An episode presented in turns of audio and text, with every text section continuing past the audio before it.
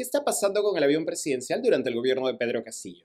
Es cierto que el mandatario ayudó a fugar a uno de sus sobrinos y cómo se ha defendido Castillo ante esta grave denuncia.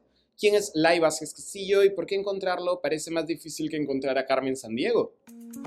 Buenas noches y bienvenidos a La Noticia de la Semana. Soy Mateus Calderón, miembro del Comité de Lectura y en este breve espacio buscaremos contestar sus preguntas, ofrecer un poco de contexto, separar el trigo de la paja y también, si se puede, ir un poco más allá la noticia de la semana, alias Lai Vázquez Castillo, el avión presidencial y un sobrino fugado. A inicios de la semana, el portal de investigación periodística Centro Liber develó la lista de pasajeros que habían viajado en el avión presidencial desde el inicio del gobierno de Pedro Castillo entre julio del 2021 y agosto del 2022. El registro de los pasajeros en estos vuelos, en poder de la Fuerza Aérea del Perú, fue calificado primero de información reservada, no obstante, Centro Liber pudo acceder a los mismos vía la Ley de Transparencia y de Acceso a la Información Pública, que descubrieron en una primera entrega, Centro Liber rastreó a los familiares de Pedro Castillo que viajaron junto al presidente. Hasta aquí ninguna sorpresa. En los vuelos participaron los ya conocidos sobrinísimos Fray Vázquez Castillo y Marco Castillo Gómez, hoy investigados por la justicia, pero también otros sobrinos desconocidos como Johnny Vázquez Castillo, Cledin Vázquez Castillo, Kevin Castillo Medina y Cristian Ríos Castillo. Aquí empiezan a aparecer algunas irregularidades. Por un lado, a veces los parientes de Castillo aparecen bajo la categoría de familiares, otras de sobrinos y otras veces más de comitiva, esto último reservado a funcionarios estatales.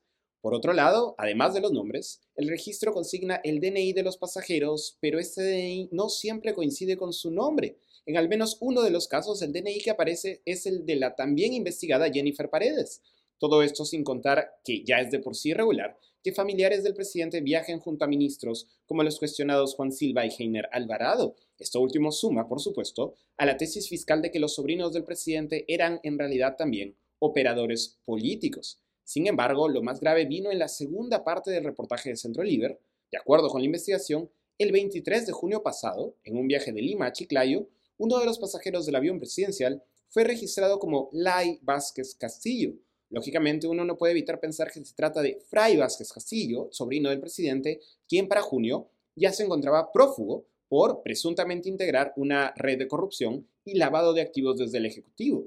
¿Quién es Lai Vázquez Castillo y por qué el DNI que aparece a su nombre ni siquiera corresponde a una persona real?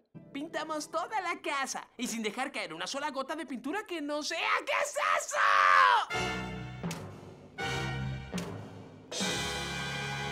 ¿Viajó o no viajó en junio pasado el ya entonces prófugo Fray Vázquez Castillo en el avión presidencial con destino a Chiclayo? ¿O se trató de una confusión de personas amparada en lo que parece ser una completa informalidad al momento de viajar con nombres, DNI y categorías erróneas?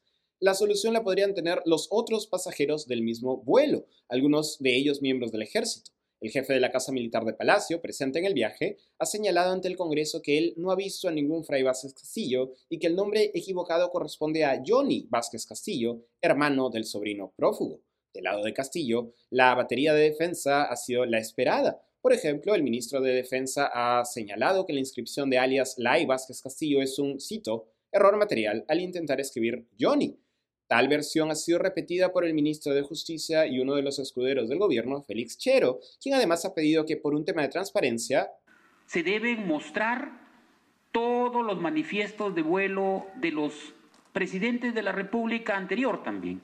Y vamos a ver con cuántas sorpresas nos encontramos presidentes que han viajado con familiares, presidentes que han viajado con empresarios que ahora están investigados según la información extraoficial que tenemos. Entonces, queremos transparentar, transparentemos.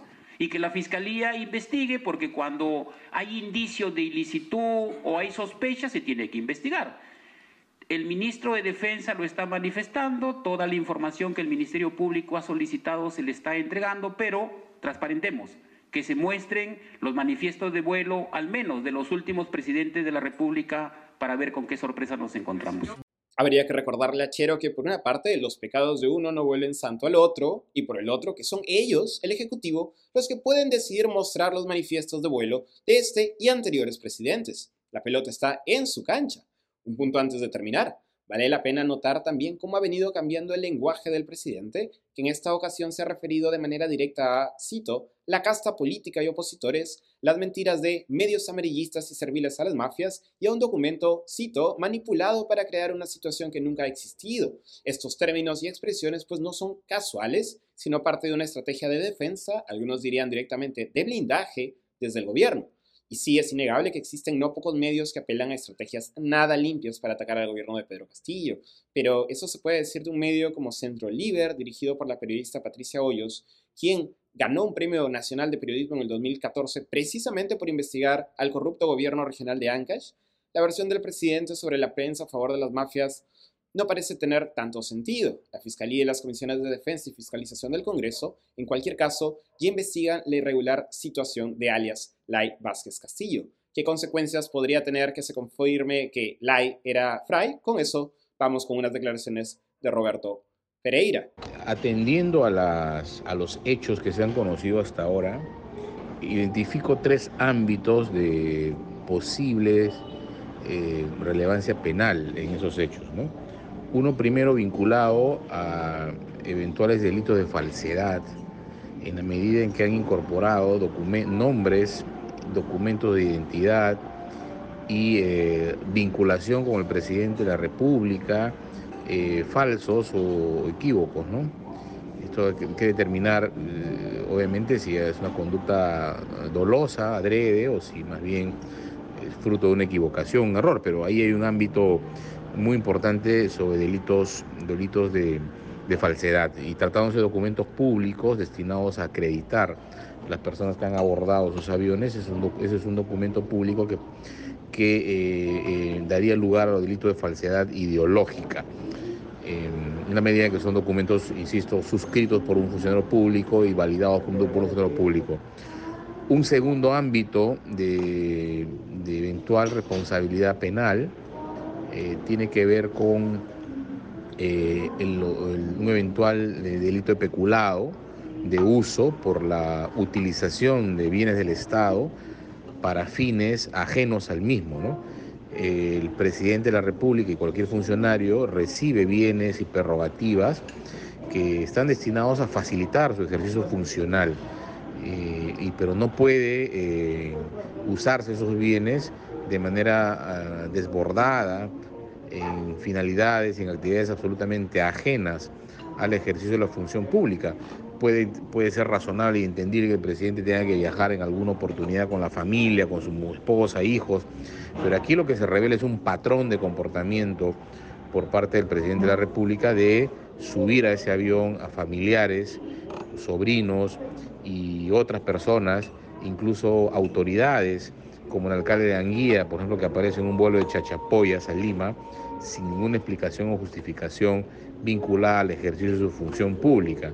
Entonces ahí hay un ámbito de investigación en relación con el, eh, delito de peculado.